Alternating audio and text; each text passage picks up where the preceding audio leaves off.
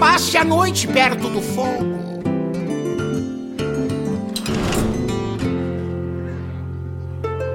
Seja muitíssimo bem-vindo a 13 terceira episódio do Taverna HS, o seu podcast brasileiro sobre Hearthstone. E eu voltei, eu voltei, sobrevivi ao resfriado, estamos aí de volta com toda a energia tentando não esquecer de nada que eu tenho que falar, porque eu nem sei, Paulo, se eu lembro como é que faz essa parada aqui. E aqui, ao meu lado, já aproveitando o gancho, está o Paulo, como sempre, hoje voltando às raízes, só nós dois. E aí, Paulo, como estamos? Sobrevivendo mais um dia? Eu, eu tô sobrevivendo, cara. Tava meio preocupado contigo aí, na verdade. já tava, eu tinha feito um contratinho já com o Machado ali, só faltava assinar. Ah, sai pra lá, rapaz. Só, só porque eu fui atropelado pelo trem do Vale Alter aqui. aqui. Fiquei um pouquinho da sideline aqui, um pouco relaxando e descansando a voz, porque deu uma derrubada, cara. Fiquei sem conseguir falar por, por um bom tempo aí. O lado positivo é que eu consegui fugir de algumas reuniões do trabalho também. Então. Ah, isso é bom, isso é bom. Isso é todo, sempre bom. Em todo caos também vem oportunidade, não é verdade, cara? Com certeza. Por aqui, semaninha tranquila, Vitor. Aproveitando e aproveitando mais ou menos entre aspas esse meta meio maluco que nós temos agora no padrão, né, com as cartas desnerfadas. É sempre essa semaninha final que a Blizzard faz umas loucuras antes da rotação. Então, jogando menos do que eu costumo jogar, mais observando outras pessoas perderem seus cabelos com aqueles combos absurdos do passado e, e sim, sobrevivendo, tô numa boa aqui, tô numa nice. Muito bem, muito bem, cara. Então, pra gente fazer a nossa escaladinha clássica aqui, o que vai rolar no episódio de número 13 é o seguinte: nós vamos voltar, como sempre, para começando com aquele bloquinho de recadinhos e misplays que a gente gosta de trazer, para endereçar algumas coisas que ficaram penduradas aí no episódio anterior. Nós também vamos falar um pouquinho de assuntos gerais e dessa vez, querido ouvinte, acredite ou não, nós vamos abordar um pouquinho, pelo menos só um cabelinho do Battlegrounds o campo de batalhas que a gente até hoje não trouxe, porque a gente na verdade não tem muita expertise, mas a gente vai dar uma exploradinha ali. Depois nós vamos começar a falar um pouquinho do que, que vai rolar agora no ano, que já foi finalmente anunciado qual vai ser o ano da Hydra. A gente vai dar uma um geral sobre o que esperar do ano da Hydra em 2022 e depois nós vamos fechar o episódio daquele jeito no talento com uma breve história do Hearthstone e sobre as expansões que rolaram e antes da gente começar essa parada, eu gostaria de fazer aquela moral e dar aquele conselho a você, ouvinte, que ainda não conhece o Discord Taverna Hearthstone, Discord dos nossos amigos. Já dá pra chamar de amigo, Paulo. Já dá pra chamar de amigo. tá participando aqui, cara. Acho que não tem problema chamar de amigo mais, né? Eu acho que não, tem que perguntar para eles, mas por mim tá tudo certo. É isso aí, cara. E, então, olha só, o Hearthstone fazendo a gente ter novos amigos e conhecer e engajar mais na comunidade. Eu, como jogador, fico muito feliz de poder participar lá. Então eu recomendo a você, ouvinte, que não faz parte, entra lá no Discord do Taverna Hearthstone. Você vai conseguir trocar uma ideia com meu, uma galera que manja muito do jogo, Machado e companhia, gente que fica mandando fancard, gente que fica debatendo sobre o que, que vai vir agora na nova expansão. Então agora tá praticamente impossível acompanhar a thread principal de papo lá, porque é muita mensagem. Eu não dou conta, cara. Eu simplesmente não dou conta, mas eu recomendo para você dar uma conferida lá, é muito legal. Inclusive, Vitor, eu acho que é um momento ótimo para entrar no canal, porque com todo esse hype da expansão, eles também estão aproveitando para fazer alguns eventos internos por lá, né? Então, tem concurso de card, parece que vai rolar um campeonato também. Então, o, o servidor, ele é muito mais do que simplesmente você sentar numa mesa e bater um papo numa call ou, ou entrar num canal de texto. É você também participar de alguns eventos internos só para quem tá lá dentro daquela comunidade, uma comunidade dentro da comunidade do HS. A gente tem curtido muito ficar por lá, né? É isso aí. Então, fica aí o convite e a recomendação. Entre no Discord do Taverna Hearthstone, porque vale a pena, conheça gente nova e se absorva ainda mais no universo do Hearthstone. E eu acho que agora a gente tá pronto, Paulo, para ouvir pela última vez. Olha aí. A musiquinha do Vale Alterac que, puta, pra gente é muito importante, né? O Vale Alter, aqui a gente vai debater um pouquinho sobre isso. E nessa toada de despedida, a gente toca pela última vez a abertura do Vale Alter. Toca ela inteira dessa vez, Vitor. Vou tocar ela inteira. Porque a gente é rebelde. A gente é rebelde, então vou tocar isso aqui inteiro. O podcast é nosso, a gente faz o que a gente quiser. É isso aí. Então vamos, vamos lá. Vamos nessa.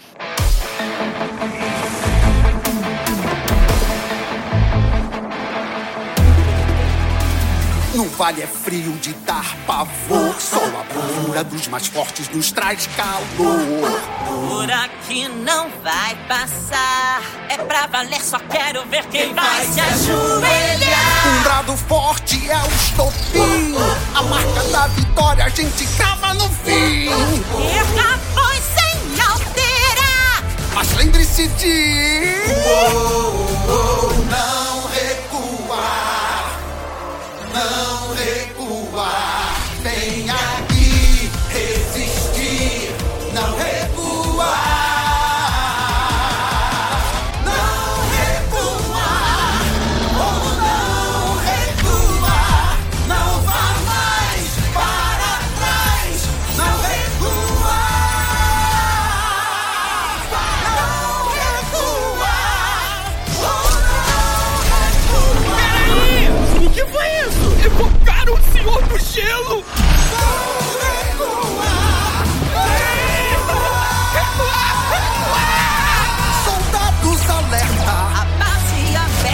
avante atacar, não vou recuar. Aqui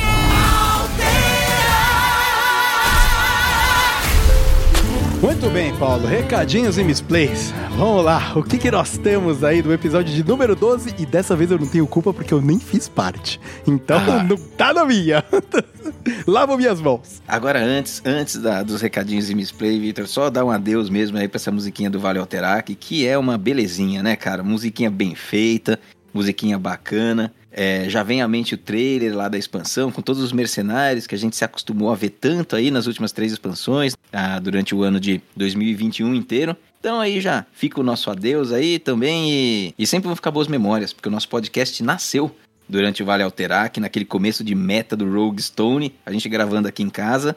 É, seguimos firmes, fo forte, já quase três meses depois, fazemos aniversário na semana que vem de três meses, e pretendemos seguir aí por bastante tempo. Então, muito obrigado aí, Vale Alterac. Exatamente. Puxa, ótimas memórias da gente junto fisicamente, né? Bolando o que, que a gente ia Uhum. fazer no podcast e ouvindo a musiquinha e- e, pensando, puxa, onde é que a introdução entra? Onde é que isso aqui vai pra lá ou vai pra cá? Estruturando antes da gente realmente começar a fazer. Então, ótimas recordações. É o episódio piloto e o episódio 1. Nós gravamos no mesmo dia, aqui em casa, na sua visita no Brasil. E até hoje eles são episódios dos mais ouvidos que a gente tem, porque a pessoa que tá chegando hoje, ela ouve, curte, volta pra ouvir alguns, mas ela sempre volta pra ouvir a abertura da taverna. É engraçado. O piloto ele é super bem ouvido e o episódio 1 também.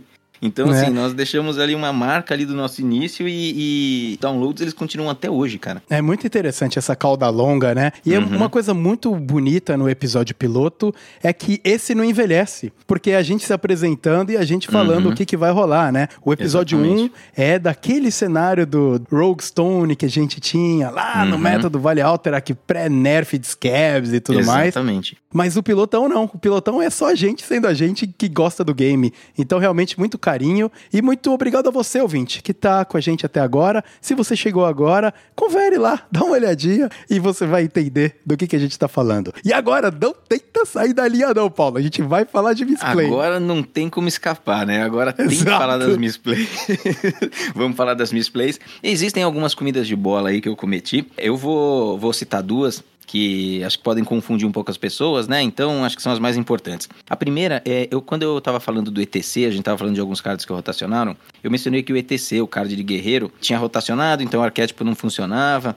Mas na realidade, assim, o que eu quis dizer, o ETC ele tá no jogo ainda porque ele é um card de Negranluna. O que, na verdade, eu quis dizer naquele momento, o arquétipo do ETC ele parou de ver jogo porque quem rotacionou foi um outro card, que foi a Capataz Jura Sangue, que era um card central dentro do deck que multiplicava os ETCs para poder fazer os combos, né? Então, esse card rotacionou e aí o deck desapareceu. Então, até parece que o ETC tá fora do jogo porque ele não vê mais meta nenhum desde então. Mas, de fato, o card tá aí, rotaciona agora, pois é de Negraluna. Então, só para esclarecer aí, não ficar a confusão, porque é, realmente ficou muito dúbio ali, ficou meio errado mesmo, né? Não ficou dúbio, ficou errado.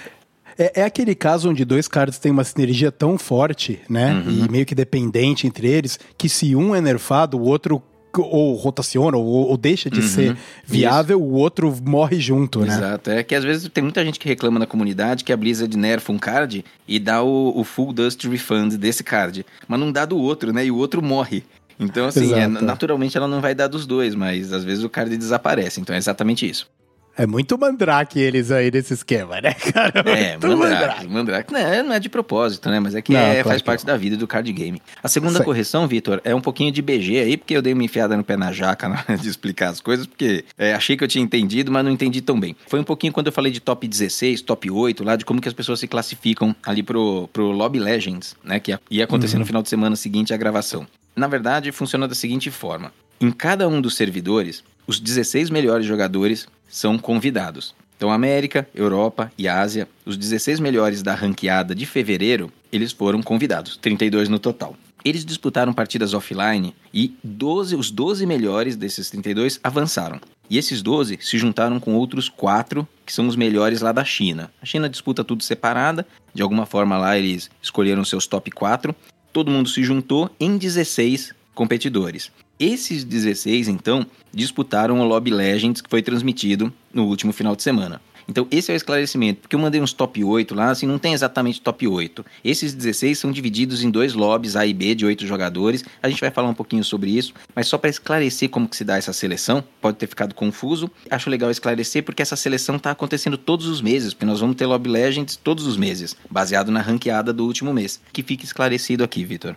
É isso aí, tá esclarecido. E, e também, por outro lado, eu acho que é compreensível, assim, eu quando tava ouvindo, né, o episódio que eu não participei, mas eu tava ouvindo, é, eu fiquei até um pouco, poxa vida, mas é assim mesmo que, que, tá, que funciona, é assim que tá acontecendo. E, mas eu, quando entrei no site da Blizzard pra buscar informação, fiquei mais confuso ainda, cara. E eu virei e falei, caraca, não faço ideia. Cara, meu. o site de competitivo da Blizzard, todos, todos os competitivos da Blizzard são bem esquisitinhos e confusos, muitas vezes, viu? Tem que traduzir. Meu, eu verifico mais em fonte, assim, de streamer, de gerador de conteúdo, muitas vezes, do que no próprio site dela. É, parece que alguém tem que dar uma destrinchada no assunto lá pra ficar um pouco mais fácil de digerir, né? Alguém que tá mais por dentro mesmo, É, não né? é acessível, não é totalmente acessível, não. É isso aí. Seguindo em frente, agora vamos falar um pouquinho sobre os assuntos gerais e começando aí nos assuntos gerais, já que a gente tá falando de campos de batalha, o Battlegrounds, vamos falar um pouquinho do Lobby Legends, o que rolou, quem ganhou e como o Zoinho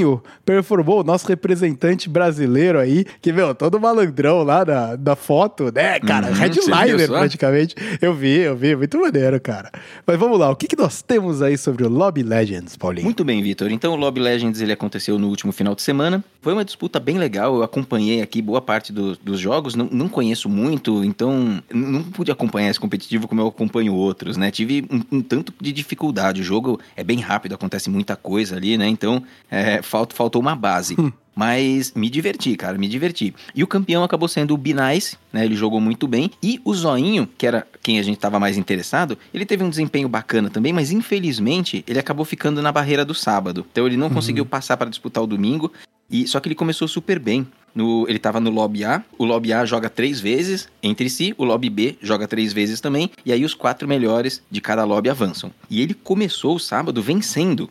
Então já disparou na frente em pontos. Só que depois, no segundo e terceiro, ele não conseguiu ter bons desempenhos e acabou sendo ultrapassado. Então, se eu não me engano, ele ficou acho que em sexto. né? Não conseguiu ficar nos quatro primeiros e acabou caindo no sábado. Mas só o fato de estar ali entre esses jogadores que estão disputando, né, os 16 melhores, já é, já é excelente. E é, vale mencionar que ele já está classificado para o próximo Lobby Legends, que se baseia na, na ranqueada de março, porque ele foi um dos melhores também e já está lá de novo garantido. Parabéns para ele aí, muito sucesso nas próximas competições. Cara, foi interessante de acompanhar esse, esse BG. Você assistiu um pouco também, Vitor? Eu assisti muito pouco, cara. Muito, muito Uhum. pouco mesmo, porque eu tava, tava meio baleadaço, cara. Eu não tava fazendo nada direito da vida, pra falar a verdade. Mas eu acompanhei bem pouco. E as, as partidas que eu vi, o que me impressionou bastante é o APM, né? Aquelas Uhum, jogadas nossa, de actions muito. per minute. Puta, cara. E você vê papos que a gente já ouviu que realmente a animação do game impede o jogador de fazer mais. Uhum. A corda termina de queimar porque o, o cara tá uma máquina de ciclar pra dar buff na mesa dele, me impressionou Ah, muito. é exatamente isso. E aí, já que você assistiu, acho que vale a, a gente dar só uma recapeada aí, no, uma resgatada é, em como que foi esse formato do Lobby Legends, até porque nós teremos outros, né? E é interessante a gente dar uma boa repassada para que todo mundo conheça. Então, nessa estrutura que eu falei, de jogadores disputam em dois lobbies diferentes no sábado. E os quatro melhores de cada lobby formam um top 8 para avançar domingo, a sequência no domingo tem um formato de disputa interessante, que ele se chama, a Blizzard batizou esse formato de check format. Então, os jogadores, nesse lobby de 8 no domingo, eles vão jogando entre si. Aqueles que atingem 20 pontos primeiro, Conforme você vai atingindo 20 pontos, você coloca o restante do lobby em check, que eles chamam. E aí, o primeiro jogador que vencer um lobby após tê-lo colocado em check é o campeão. Então você precisa fazer passar de 20 pontos, chegar em 20 pontos ou mais, e aí você deixa todo o outro o resto do lobby em check. E outras pessoas podem ir passando de 20 pontos e também ir deixando o lobby em check. E aí o primeiro que conseguir vencer desses é o campeão. Então eu achei uma forma diferente, né, interessante de, da disputa, porque você não sabe quantas partidas vai ter e se você quer ver mais jogo, você tem que ficar torcendo para os caras que já estão em check não ganharem. É, é curioso, né? Assim, e esse em check, eu não sei se tem alguma relação, lembra um pouquinho o xadrez, né, que no xadrez você dá check no adversário e ele tem um movimento ali, né, no próximo movimento você pode ganhar, que aí é o check mate mesmo. Parecia uma coisa meio inspirada aí, eu achei bem curioso e bem interessante, eu curti assistir. É, e aí no caso, o Binice ele tava com 20.5 quando ele fez o check dele, Uhum. né? A vitória ela vale 7 pontos aí, né, nesse, Exatamente. nesse formato. E daí ele carimbou, ele não conseguiu ah, ganhar o lobby seguinte, mas daí no outro lobby, no quinto lobby, ele ganhou e fechou com 27.5. Eu gostei muito do formato também. Eu acho muito interessante e certeza que tem relação ao xadrez, cara, que é o, é o check, é, o, é o- a trucadora lá, tá ligado? Que você fala, ó, ou, ou resolve isso ou eu vou ganhar essa parada. É, fala assim, olha, eu possivelmente estou no meu último movimento, façam alguma É. coisa. É, E bem você legal. tem experimentado o BG por aí, né, Vitor? Parece que você está se aventurando nessas terras e conhecendo um pouquinho mais. Ah, eu acho que sim, cara. Eu, eu devo ter umas 20 horas do BG e eu comecei a jogar ele, o quê? Quase duas semanas atrás. Um pouquinho antes de eu ficar doente. Então, cara, colecionei umas horas aí. Eu nunca tive saúde de mental de colecionar tanta, tantas horas de jogo na ranqueada normal, né? Porque, puta, chega uma hora que você fica, meu, bagaçado de jogar muito tempo pela Mas competitividade. você tem mais de 20 horas na ranqueada, com certeza. Não, não, mas não nesse período Ah, de, nesse período de sei lá, tempo, tudo bem. uma semana. Ah, aham, aham. Então, então, realmente, pra mim, entrou muito bem. Eu comecei despretensioso pra fazer uma daquelas missões semanais. Na verdade, foi pra fazer aquela missãozinha lá do Tevish, lá. Lembra que a gente tava Sei, naquela sequência sei, de quests? sei. Caiu de jogar o Battlegrounds. Eu falei, ah, vamos jogar essa parada aqui, vai. Uhum. Acabei ficando, cara. Acabei jogando e jogando e jogando. E aí comecei a tentar aprender como é que joga o jogo. E hoje aí, tô, tô conseguindo já ganhar algumas e subindo no MMR. E você já esbarrou na gnominha que estão falando aí, o herói novo? Joguei com ela hoje, com a Ini Tempespiral, né? Vamos, provavelmente vai ser assim que, que vai falar, que é a mistura de espiral com tempestade, né? Aham. É Storm Coil, que, que vem do inglês. Aham. E é muito, muito forte. O personagem entrou, cara, com tudo, assim, foi direto pro Tier 1, pegou o lugarzinho do Murlocão lá, o Furgungle, que tava Uhum. lá como o Tier 1 até o momento, né? E eu joguei com ela e fiquei em segundo. Não ganhei. Fiquei em segundo, mas porque provavelmente faltou habilidade pra mim ali no final pra fazer um movimento pra um, um late game board, assim, sabe? Eu deveria ter reciclado ali uns, uns bonequinhos que eu não reciclei, mas é muito maneiro. Basicamente, o que ela funciona é que quando um lacaio seu morre, ela vai dando um tique, e a cada nove mortes você ganha um mech aleatório, que claro, que tem o cap, no, onde tá o nível da sua, do, do seu taverneiro, né? Então se você tá Sim. em duas estrelas, vem um de uma ou duas, se tá no três é um, dois ou três. E é muito bom, porque funciona no early game muito bem para quem tem aquele Death Rattle que gera mais eh, lacaios ou os caras que tem o, o Renascer, o Reborn, tipo aquele mini bot. Dá uma sinergia muito boa com isso. E aí, já lá mais pra frente, entra um pouco nessa pegadinha de actions per minute. Se você quiser buffar o seu buddy, que é o, o, o aspirador do fundo do mar lá. Ele ganha, ele é um 4-4 e ganha mais 2 mais 2 para cada mech que você joga, né? Então, ele é aquele, meu, mech que você vai ficar com ele até o final do jogo, principalmente se você usar os outros que são magnéticos e juntam com ele. Uhum. Então, puta, muito bacana, muito Que legal. gostoso jogar com essa com esse herói e é bem simples assim, tipo, você lê ali, você já tem mais ou menos a sua ideia do que você vai fazer, mesmo quando você é um noob que nem eu. Então, entrou bem e é 1. Ah, interessante. Bom, mas é um noob que já tá conhecendo um pouquinho aí, porque já deu uma pequena aula aí para quem pelo menos não é iniciado no Battlegrounds como eu. Mandou bem aí, cara, mandou bem aí. Quem sabe já não temos um especialista de Battlegrounds nascendo aí para um futuro aí próximo, né? Quem sabe. Inclusive, Vitor, eu preciso fazer um comentário aqui, que no episódio anterior com o Machado, a gente falou de trazer alguém aqui para falar de BG. Nós chegamos a conversar aí com uma pessoa, é que acabou não encaixando mesmo, né? Porque teve o, o, o Lobby Legends, foi bem bacana, mas nós estamos num momento de muito hype aí, né? Com a próxima expansão, e anúncio do Core 7, e anúncio de novas features dentro do Hearthstone. Então a gente vai acabar deixando esse papo de BG um pouquinho mais pra frente e surfar um pouco essa onda aí da nova expansão, que são e nova expansão com rotação, né? Que é sempre um momento super importante do ano. Nós não esquecemos e vamos continuar com essa ideia firme aí para mais pra frente incluir dentro das nossas pautas. Bom, muito É bem. isso aí. Por fim, eu acho que o último assunto aqui, Vitor, é só bem rapidamente comentar que hoje, né, há pouco tempo atrás, acabou o Theorycraft. Vários streamers conhecidos aí do mundo todo, muitos brasileiros, vários latino-americanos, eles estavam aí competindo um com o outro, usando contas especiais da Blizzard que estavam com as cartas já do próximo ano, que é o ano da Hydra com o Core 7, com tudo rotacionado e com a nova expansão. Então, muitos testes, muitos decks interessantes, assim, foi, eu acompanhei trabalhando, deixei ligado ali e olhando, mas assim, realmente eu tô hypado pra expansão. Ela tem uma cara boa, ela é bonita, as animações são bonitas, assim, parece muito interessante. Vamos fazer de- dedo cruzado aí pro meta ser aquele meta que é legal também, porque a coisa tá contagiante, é vibe de Angoro mesmo. Maninho, eu tava assistindo a, a stream do Ridiculous Hat, que você, Uhum. você me encaminhou, eu deixei aqui num- numa janelinha de lado também. Quando um dos oponentes que ele tá jogando, ele desce a Hidra colossal lá, que parada bonita demais, cara. Uhum. É, que tem fica os três, as- a, a Hydra com as três cabeças ali, ocupando três slots. Até no board de card game ali, você tem aquela sensação de que a parada é colossal mesmo. O Minion é grande, assim.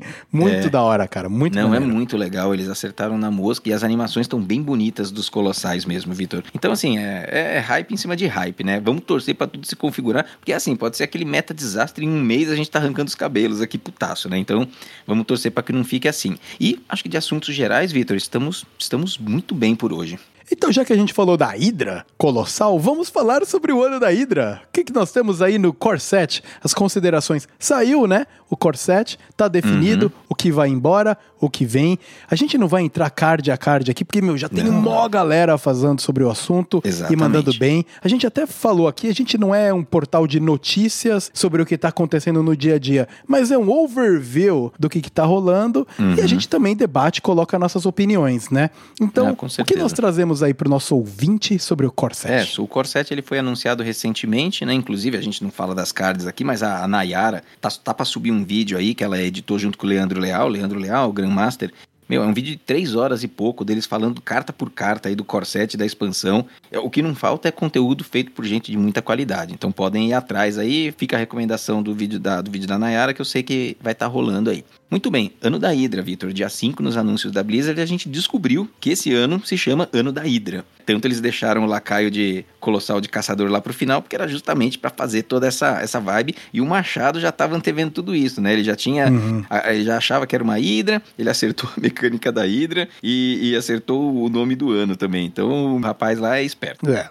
O Core 7, para quem não sabe, o Core 7 é aquele conjunto de cartas. Eles tanto podem criar e colocar no jogo, quanto eles podem resgatar do passado e trazer para dentro do jogo. Que ele vai, vai ser uma espécie de base ali, de alicerce, a partir de onde eles vão trazendo as próximas expansões e o ano que vem muda de novo o Core 7. Então eles tiraram alguns cards do Core 7 atual, colocaram outros, mas uma coisa que é muito importante de todo mundo saber é que ah, não importa, pô, eu não jogava Hearthstone lá no passado, eu vou ter que comprar pacotinho de outras expansões. Não, o Core 7 ele vai ser entregue de graça para você. Então, se você não tem cards antigos, eles vão surgir na tua coleção a partir do dia 12. E aí, quando esses cards não compuserem mais o Core 7, eles deixam de existir na sua coleção, a menos que você crafte eles com Dust, com pó arcano, porque você gostou do card. Mas por enquanto, relacionado a Core 7, não precisa fazer nada. Totalmente free. Só esperar que ele vai estar na tua coleção. Falo isso porque quatro cards muito icônicos do Hearthstone, muito clássicos, eles retornaram no Core 7, para alegria de muita gente.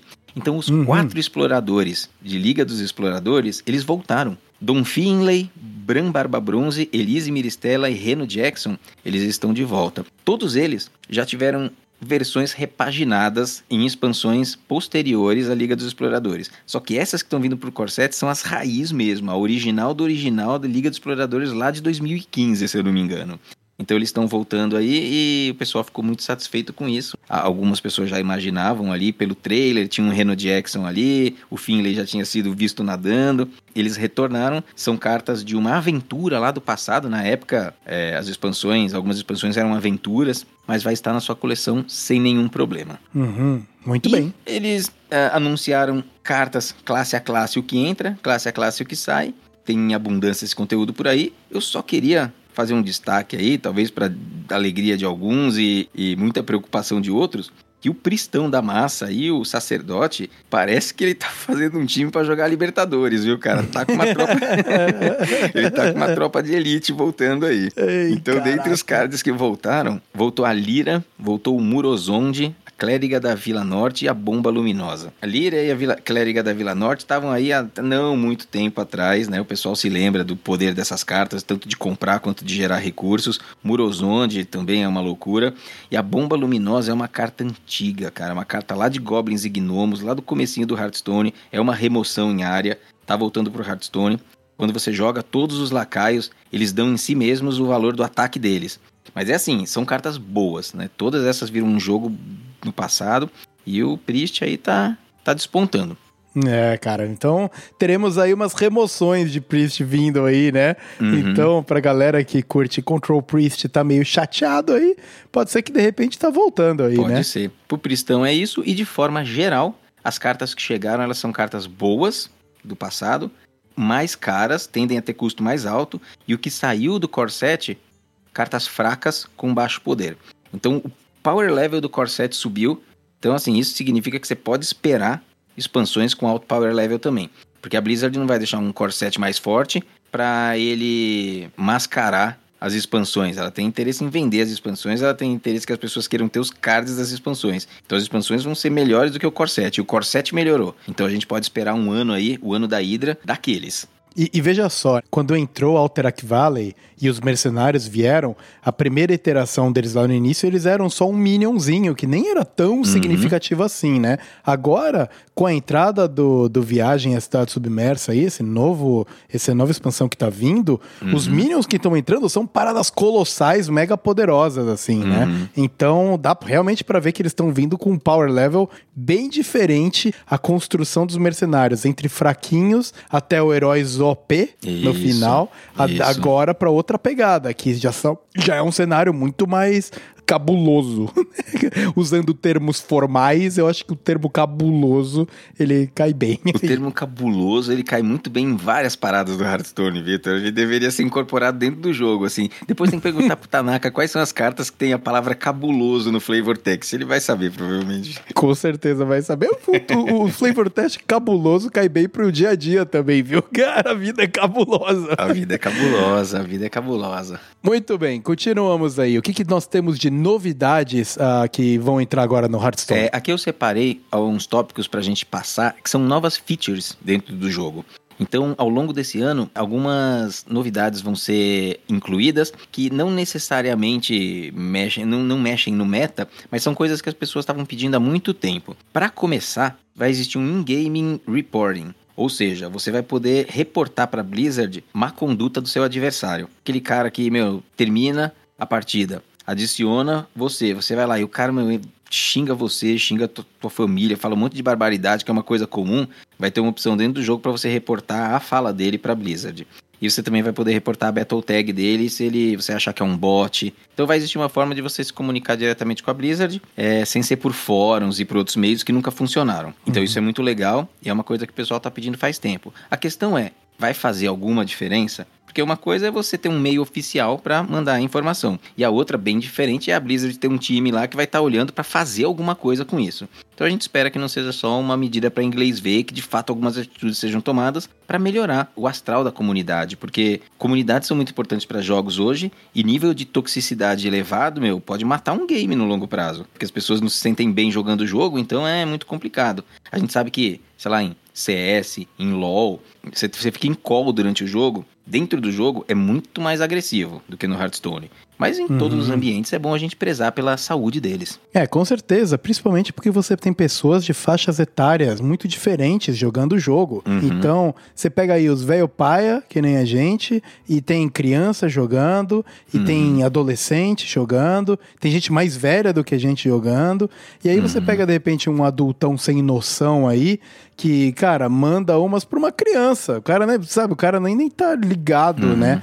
Hum, Às vezes do efeito troll que ele tá tendo na vida da pessoa, isso aí precisa ser Com controlado. certeza. E dentro dos games que, meu, quase faleceram por causa de toxicidade de comunidade, o Tibia tá entre eles, cara. É o. Tibia, meu, gigantaço. Aham. E a toxicidade da galera in-game ali bloqueou a entrada de novos jogadores e a galera só foi saindo, assim. Eu não Com sei certeza. muito bem como tá a vida do Tibia, mas o período que eu acompanhei foi muito triste de ver o jogo definhando, assim, por causa de galera. Definhando, né? né? É. Exatamente. Bom, fora a questão do reporting, a gente tem outros pedidos aí da. Esses eu fico muito animado, né? O primeiro deles, Vitor, é a questão de você poder favoritar múltiplos cardbacks. Então hoje já existe a opção de você usar um cardback random. Eu uso ela, por exemplo, que tem um monte de cardback lá. Eu não vou ficar trocando, então eu boto um random aí, cada partidinha até dou uma olhadinha ali, vejo qual que é. Eu acho até que a Blizzard deveria encontrar uma forma ali na interface dela de deixar o card, o cardback mais evidente. Porque o que fica bem evidente é o do adversário. Mas às vezes é legal a gente poder ver um pouquinho melhor o nosso ali, valorizaria esse conteúdo. Mas agora vai ter a opção de você selecionar alguns e provavelmente vai ficar rotacionando aleatoriamente dentro dessa seleção. Ainda em seleção aleatória vem a minha preferida. Ah, essa é da hora mesmo. É. Finalmente vai ter seleção aleatória de skin de herói, cara. Finalmente. Nossa, isso, mas então isso você é vai entrar lá no seu guerreirão, no seu mago, que tem um monte de skin, selecionar, selecionar assim, ó, eu quero skin aleatória. E aí cada partida vai ser uma da sua coleção, e aí você vai jogar o jogo e vai ficar vendo elas varia- variadamente. A única coisa que ele não foi específico é dizer se eu vou poder escolher algumas que eu quero que sejam randomizadas, ou se vai ter, vai ser tudo igual, né? Se vai ser igual aos cardbacks, ou se vai ser um pouco diferente. Isso não ficou claro. O que eu entendi é que você vai poder randomizar entre todas que você tem, sem fazer uma pool específica. Foi o que eu entendi. Mas pode ser que seja igual ao cardback e seja diferente. Mas por um lado ou por outro, eu fico bem satisfeito com a entrada dessa, dessa funcionalidade, porque eu queria muito ela há muito tempo, cara. Ah, não, realmente, muito legal. De repente vai ser por deck, talvez. Ah, pra esse deck aqui, eu quero que randomize as minhas skins. Pra esse deck aqui, eu quero que use essa, porque isso seria legal, né? Uhum, porque, por exemplo, sim. se você tem as suas skins de guerreiro, você gosta de rodar entre elas. Uhum. Mas a sua de priest, você só gosta de uma, porque você não quer ver os, os peitos de fora do Anduin lá de vez em quando. então, cara, aí de repente você pode bloquear uma só. Mas vamos ver o que vai vir aí, né? Com certeza. É, se eu fosse apostar, eu apostaria que eles iam fazer um aleatório geral primeiro. Porque Uhum. pra ir implantando aos poucos as mudanças, né? Porque a gente sabe que o Hearthstone às vezes tenta fazer umas coisas, quebra o jogo, fica tudo bugado, né? Inclusive a gente vai ter uma semana cheia de bugs aí depois do dia 12, porque é assim que funciona. Então acho que eles primeiro vão falar assim, ó, vou randomizar geral, depois eu vou randomizando bloquinhos, assim, igual eles fizeram pro cardback, né? Que agora eles estão evoluindo. Seria a minha aposta. Mas vamos ver se vai ser isso que vai acontecer. E a última que na verdade já tá dentro do jogo, se você abrir lá, já, já vai encontrar, é quando você vai na sua lista de achievements, que antes você tinha que ficar dando scroll naquela tela, que até era meio travadinha para ficar procurando as caixinhas azuis e clicar. Agora não, agora tem uma barra lateral com a sua, os seus achievements recentes, todos eles ali um em cima do outro, pra você já ir clicando ali, meu, uma maravilha, já tá funcionando, já tá dentro do jogo. É, ficou muito bom mesmo, né? Eu agora que tô jogando bastante Battlegrounds, cara, tô completando um monte lá, né, de achievement, por causa que eu nunca joguei. Então, puta, tá, e ficou bem mais fácil, em vez de ter que ficar pescando qual que tá azulzinho brilhante ali pra você só ticar e sair a marquinha que você tem um achievement novo. E já brincando aí de volta, né, nessa, nessas jogatinas que a gente tem feito, eu tava jogando hoje o Tadaka, que já participou aqui com a gente, me mandou uma mensagem no meio do e-game falando: Ah, tá jogando Battlegrounds, veio pro lado certo do jogo. Aí o pessoal, o pessoal entregando os amiquinhos aqui no podcast da Ranqueada, ó. Ah, Tanaka, se você tá ouvindo, um grande abraço, cara. Vamos, vamos, jogar, vamos falar mais sobre o game aí. E você vai com certeza participar mais vezes aqui, porque agregou muito. Muito bem, Paulo. Então, pra gente fechar agora aqui o, o aninho da Hydra, sobre o que a gente tá trazendo, das expectativas que estão vindo, é um pouquinho das reflexões sobre a carta Dragar, que em inglês é dredge. O que, É. que nós temos aí É, sobre no isso? caso, aí? a mecânica dragar, né? Exato, a mecânica dragara, não a carta dragara. Exatamente. A gente tem visto um hype bastante grande nos lacaios colossais e é totalmente justo, né? Eles são muito legais, são muito bonitos. As animações que a gente viu hoje no Theorycraft são, são lindas também. Mas eu tenho acompanhado algumas discussões em fóruns variados sobre essa mecânica do dragar, né? As pessoas, assim, poxa, por que, que ela está sendo inserida agora? Será que ela vai ser forte? Será que ela não vai ser forte? Como que ela vai ser utilizada? Pegando ali um pouquinho de, de cada fonte e também refletindo, é, eu queria trazer aqui essa, essa discussão. Será que essa mecânica, o dragar, ela tem potencial? E aí, na minha opinião, Vitor, é que sim. Ela é uma mecânica com bastante potencial. A princípio, ela pode parecer inofensiva. Vi em alguns lugares pessoas falando assim: olha, descobrir a gente já tem no jogo há muito tempo. Você vai descobrir uma carta do seu deck, que é o Discover. Você vê três cartas do seu deck, escolhe uma, é o seu top deck do próximo turno. Só que não é bem isso. Ela é muito mais profunda, assim, né? Sem o trocadilho, do que simplesmente um descobrir. Porque você, na verdade, não descobre de qualquer lugar, né? Você sabe de onde você está descobrindo. Exatamente. Então, vamos comparar ela com outras mecânicas que foram introduzidas ao longo do Hearthstone, como, por exemplo, o Rush, que é rapidez, e o Roubar Vida, o Lifesteal. Citei duas que são presentes no jogo até hoje e provavelmente nunca mais vão sair. Grandes adições para o jogo. Só que quando a gente pensa na- em como elas funcionam, a gente percebe que elas são mecânicas simples e muito objetivas. Então o que, que o Lifesteal faz? Você bate num oponente e cura a tua vida. O que, que o, o Rapidez faz? Um lacaio entra em campo e tem a ação dele imediatamente acontecendo. Só não pode bater na cara do adversário, porque não é charge, não é investida. Então, assim, é muito simples. Não muda o jogo. Claro, Uhum. aumenta às vezes o power level, tem lacaio muito forte, coisas assim. Só que o Dragar ele é um pouco diferente, porque o, o Dragar ele muda a maneira como você interage com uma das entidades do jogo. O jogo, se a gente for lembrar, ele é feito de entidades. Até quando você vai avaliar a log do jogo por trás ali das partidas, são tudo entidades. Seu deck é uma entidade, o board é uma entidade, sua vida é uma entidade, sua armadura é uma entidade, o oponente é uma entidade. E quanto mais o Hearthstone oferece formas de você interagir com essas entidades, mais complexo e interessante vai ficando o jogo. O Dragar olha para sua entidade deck e permite com que você interaja com um pedacinho dela que era sempre, entre aspas, meio inútil e inutilizado, que é o fundo dele.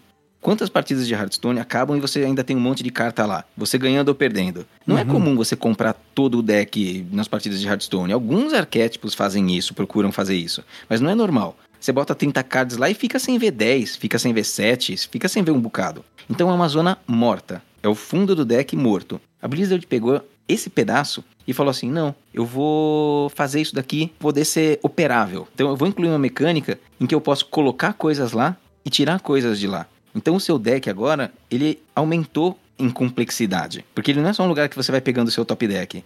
Você tem uma região do seu deck em que serve de um reservatório para você e que você vai interagindo com ela. Pensando dentro do jogo e nas mecânicas do jogo, isso é extremamente interessante. E é por isso que eu acho que tem bastante potencial. Vamos ver se essas cartas que têm essa interação com essa nova subentidade dentro da entidade deck vão ser cartas legais, né? E que vale a pena você rodar elas para ter os efeitos. Mas assim, é, a gente pode pensar no Dragar como abrindo uma nova área dentro do jogo. Então isso daí é Muito extremamente legal. extremamente legal. É, então você, ouvinte, se você é que nem o Paulo e gosta de ficar analisando a log do game enquanto você joga casualmente, tá aí, cara. Você deve estar arrepi- arrepiadíssimo com a explicação dele, mas de fato é muito maneiro, porque é, de novo, uma nova maneira de você acessar cartas, né? O, o Hat e o Zeco, eles falam muito que o que deixa o game rico e o que deixa as classes viáveis é você poder acessar os recursos dela. Né? Sem dúvida. Então, essa é mais uma maneira de você conseguir acessar os seus recursos e jogar a maneira com que o seu deck foi montado para ser jogado.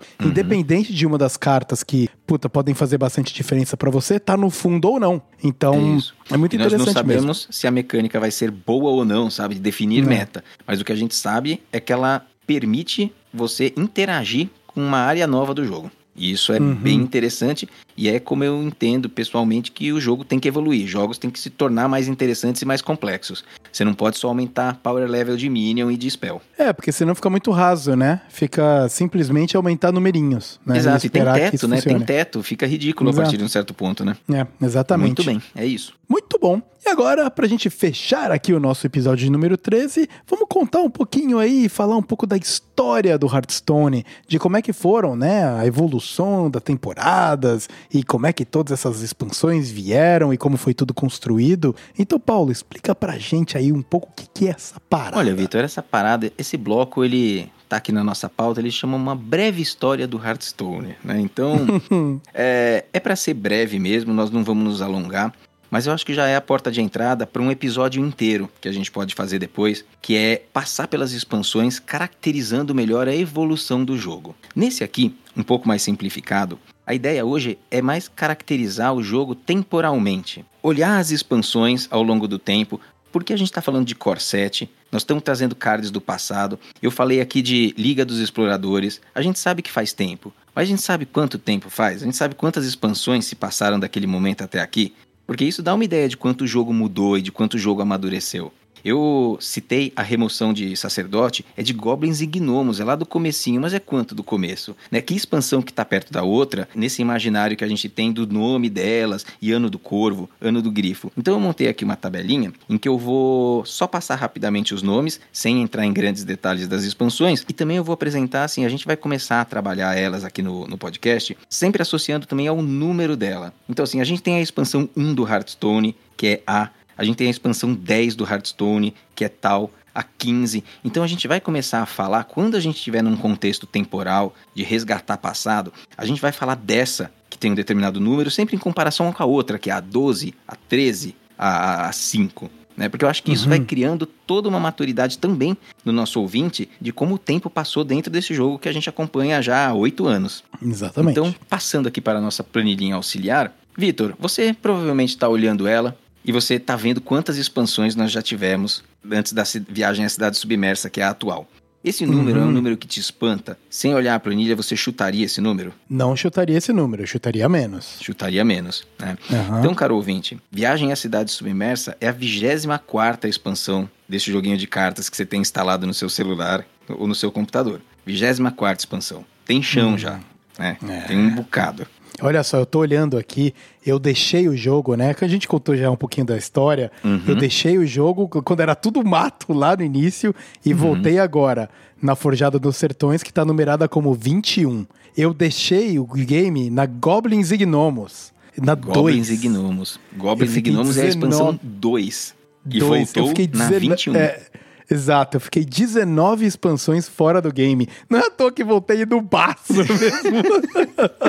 é, voltou no baço, lá travado no frango nervoso, né? Exatamente, cara. Então, ó, nós temos aqui essa lista de 24 expansões. Eu vou citar o nome delas e o ano em que elas fizeram parte, uma rápida caracterização delas, mas depois nós podemos fazer um episódio aprofundando um pouco mais o que, que cada ano teve de diferença do outro dentro do Hearthstone e como que ele foi evoluindo até o jogo, que é bem mais complexo que a gente tem hoje. Comparar o uhum. Hearthstone de hoje com o Hearthstone do lançamento dele, com o Hearthstone clássico, é, nossa, é, é quase incomparável. Tanto que o modo Exato. clássico que tanta gente pediu, porque ah, Hearthstone bom era aquele, porque era muito board based, de Minion trocando em Minion. Ninguém joga aquilo lá, cara. Ninguém joga aquilo lá porque é chatíssimo. Ninguém quer descer um, um lacaio 4-5 que custa 4 sem texto nenhum e isso é bom. Você não consegue, não consegue construir jogadas interessantes ou decks interessantes. Tudo que a gente estava falando aqui dos metas, OTK, cara, Feldmon Hunter, todas essas paradas não existem nesse cenário simples aí, não né? existem, não existem. É. Então assim, ó, começando a nossa jornada breve, antes que ela deixe de ser breve, é, nós temos três momentos do Hearthstone lá nos primórdios dele. Então, em 2013, em agosto de 2013, o beta fechado foi lançado. Alguns jogadores foram convidados e ficaram testando. O Open Beta, quando abriu para o público, foi em janeiro de 2014, um pouquinho depois. E em março de 2014 o lançamento do Hearthstone, que é quando ele faz aniversário. Então ele fez aniversário recentemente de oito anos. Eu entrei no Open Beta. Ah, você entrou no Open Beta. Um, um nerd da Blizzard, uhum. entrei no Open Beta e saí no Goblins e Gnomes. É isso aí. Aí o jogo lançou. E no começo dele, ele foi liberando as expansões, ainda sem se preocupar com essa questão que temos hoje de rotação de cards. Ano do Grifo, Ano do Corvo, ainda não existia essa caracterização, porque o pool de cartas era pequeno e não era um problema você ir soltando as expansões. As expansões de 1 até 5 do Hearthstone, elas não tiveram nenhum tipo de rotação enquanto é, elas foram sendo publicadas. Esse daí hoje é batizado como o ano 1 e o ano 2 do Hearthstone, 2014 e 2015. Nós tivemos Maldição de Naxaramas, a querida Nax, Goblins e Gnomos, Montanha Rocha Negra, o Grande Torneio, uma expansão um pouquinho mais fraca, e Liga dos Exploradores.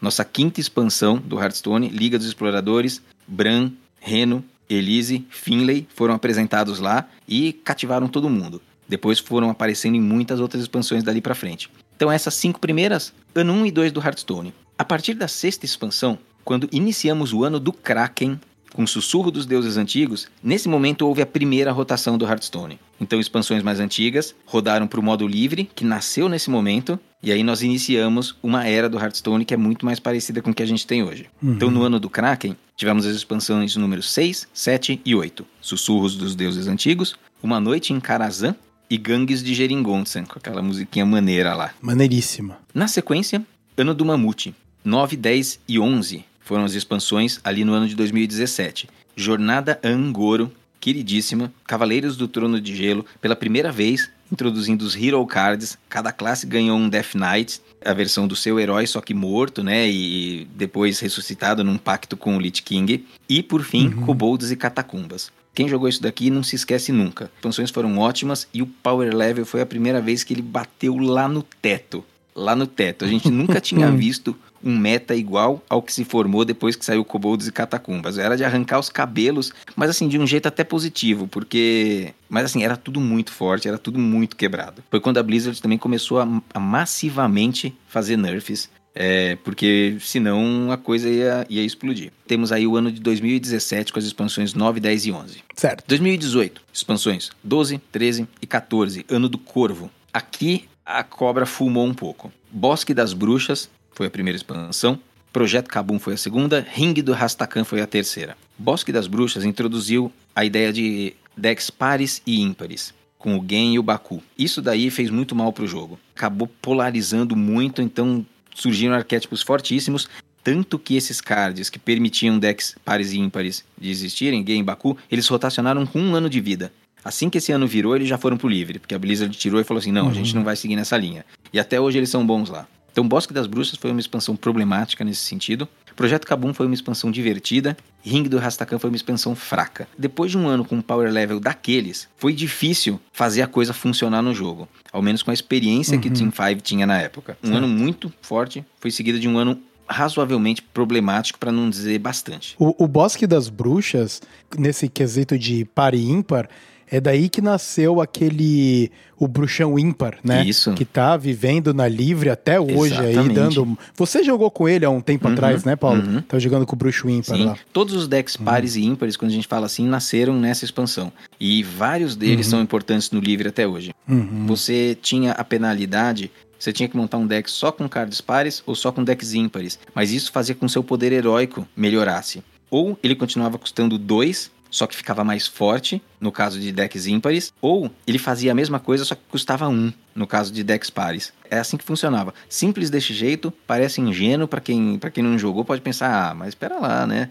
Cara, quebrou o jogo. Quebrou o jogo e rota- essas Olha cartas só. aí que permitiam isso rotacionaram com um ano de vida. Uhum. Passamos então para o ano do Dragão, expansões 15, 16 e 17, lançadas em 2019. Um ano bem interessante. Ascensão das Sombras, primeira expansão, Salvadores de Uldum, Despontar dos Dragões. Esse ano é muito interessante porque, pela primeira vez, a Blizzard contou uma história ao longo de um ano inteiro. Então, Ascensão das Sombras mostrou a Liga do Mal, que era composta por alguns personagens dentro do Hearthstone. O Fumbalumba é um deles, inclusive, que a gente comentou lá. O Fumbalumba era um personagem associado ao Ladino e que era da Liga do Mal. Grande Fubalumba. Grande Fubalumba. Eles criaram a Liga do Mal, que roubou Dalaran.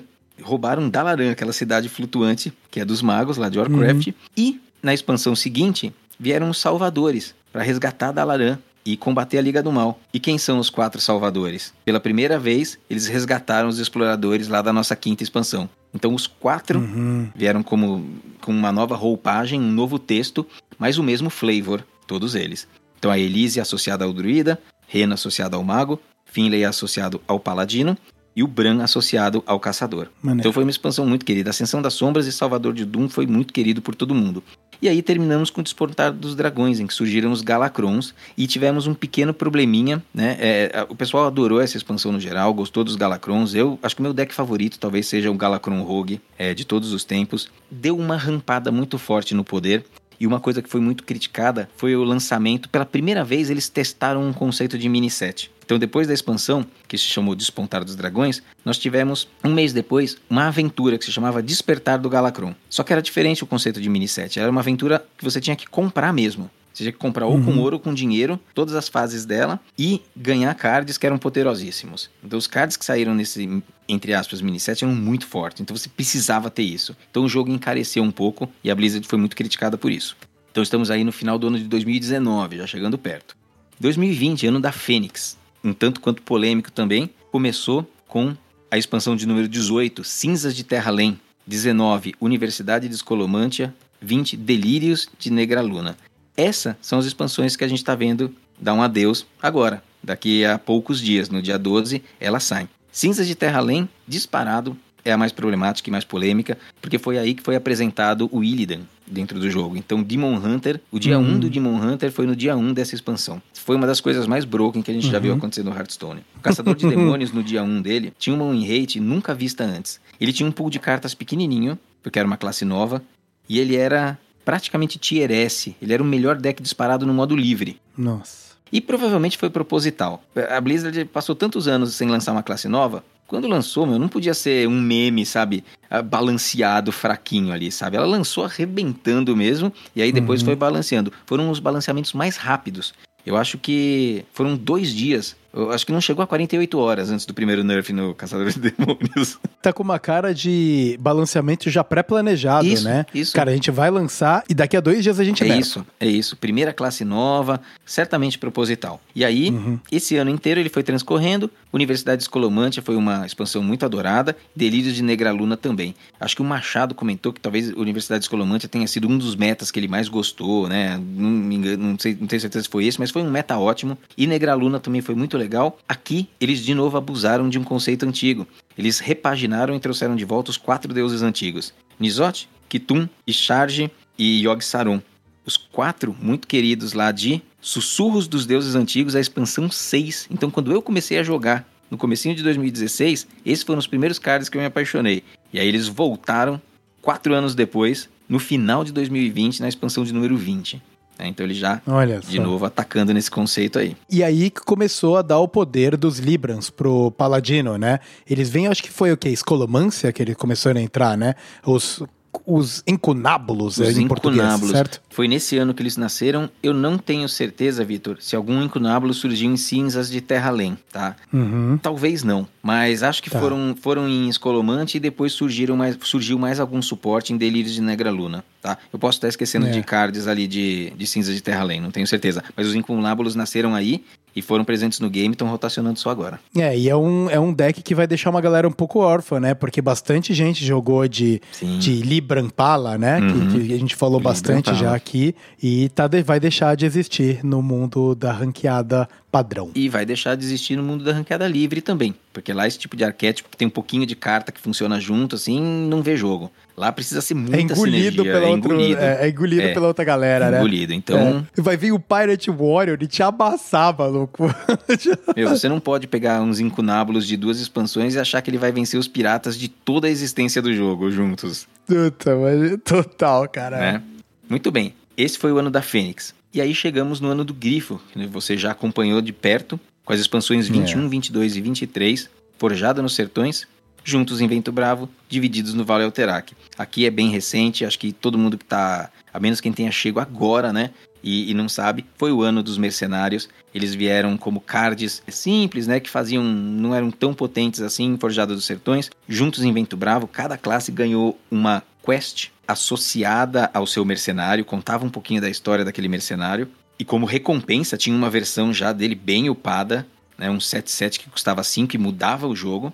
E depois divididos uhum. no Vale Alterac, que chegou e trouxe para nós de novo o conceito de Hero Card, tinha sido apresentado em Trono de Gelo pela primeira vez, lá na expansão 10 do ano do Mamute 2017, quatro anos atrás. Então você repara que nesse tempo de 4, 5 anos a Blizzard está repaginando conceitos que são vencedores. É muito importante ela conseguir sempre estar tá propondo conceitos novos vencedores, porque uma hora não dá para ficar repaginando mais as coisas. Exato. E, mas tem Exato. sido, mas tem feito muito sucesso. E chegamos no ano da Hydra com a primeira expansão, Viagem à Cidade Submersa, aqui repaginando de forma inteligente o conceito. Ela re resgata de novo os exploradores.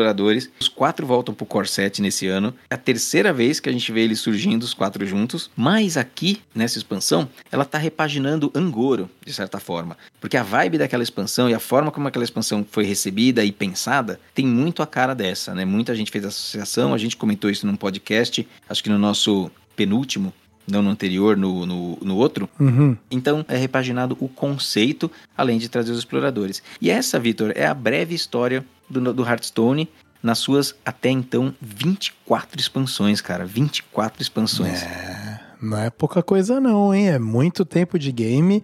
E o que é mais impressionante, ainda mais agora que a gente tá mais imerso na comunidade, é ver quanta gente tá no jogo há tanto tempo, né, Uhum. cara? Pô, tá, gente, você aí começou em 2016, né? Uhum. Tem, meu, gente que começou em, antes disso, que ainda tá no game. Uhum. Gente começou um pouco depois. É muito impressionante ver que o, o jogo segurou, reteve a fanbase mesmo. Uhum. Então, ficamos muito felizes aí. E aí, o ano do Grifo, como a gente já mencionou, sai aí com, e se fecha com muito carinho por parte dos desses que vos falam aqui, Com né? De nós, certeza. hosts do Taverna Vale alterar que é uma expansão muito importante para nós, né? Exatamente, exatamente. Muito bem, Paulo. Eu acho que com isso nós completamos a jornada do episódio de número 13 do Taverna HS. Completamos. Quando voltarmos na próxima semana, já teremos abertura, musiquinha de introdução nova, da nossa nova expansão. E não sei do que, que a gente vai falar, vai estar tudo uma loucura, não vai dar para discutir meta ainda. Talvez a gente fique aqui só tomando um cafezinho e jogando uma conversa fora. Mas vamos ver, pauta sempre surge, né? O Hearthstone é bom nisso. Mas ansioso aí para ver como é que vai estar essa, essa primeira semana de meta.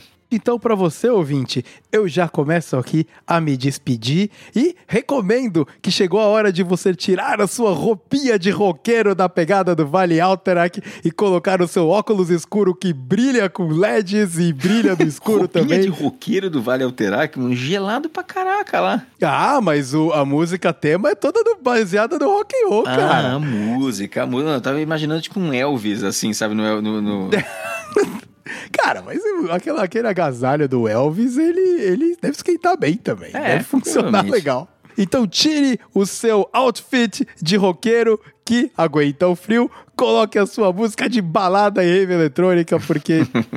por- porque no episódio que vem nós vamos entrar com uma pegada um pouco diferente. Então, com isso, eu faço aqui a minha despedida. Não se esqueça de passar para um amigo e vir falar com a gente. As maneiras de entrar em contato estão todas aqui na descrição desse episódio. Segue a gente, dá uma corrida nos episódios aí se você não ouviu. Tenho certeza que você vai gostar de muita coisa do que a gente falou. Então, eu fico por aqui e passo a voz para o Paulo fazer o fechamento do episódio de número 13 do Taverna HS. Muito bem, Vitor. Mais uma semana passando, mais um- uma missão cumprida, um episódio gravado. Esse daí é um episódio bem leve, né? Sem muitas densidades ali, não discutimos meta, não fomos muito a fundo em nada, mas nós passamos superficialmente sobre várias coisas antes de ir lá pro fundo delas, né? Antes de a gente mergulhar nesse oceano aí e ver o que, que, que tipo de coisas colossais que a gente descobre por lá, né? O hype tá alto, eu acho que a expansão bate aí dia 12. Vamos acompanhar, montar um conteúdo legal para semana que vem. A gente espera que os nossos ouvintes consumam esse episódio. né? Sigam a gente nas redes, principalmente no Twitter. A gente é bem ativo lá no Twitter, podemos trocar uma ideia. Podemos trocar uma ideia no Discord também. Deem o feedback de vocês, o que vocês estão esperando para expansão, o que vocês têm gostado nesses episódios. E seguindo a toada do Vitor, eu também me despeço do Vale Alterac, me despeço de vocês, ouvintes. Espero que vocês tenham uma excelente semana até o nosso próximo encontro.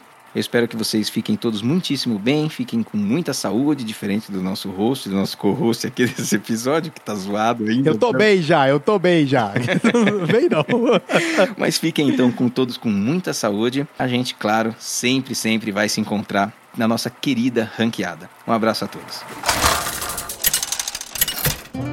Brucan! Contra! Tamsin! Não duvide do meu poder. Está pronto para lutar?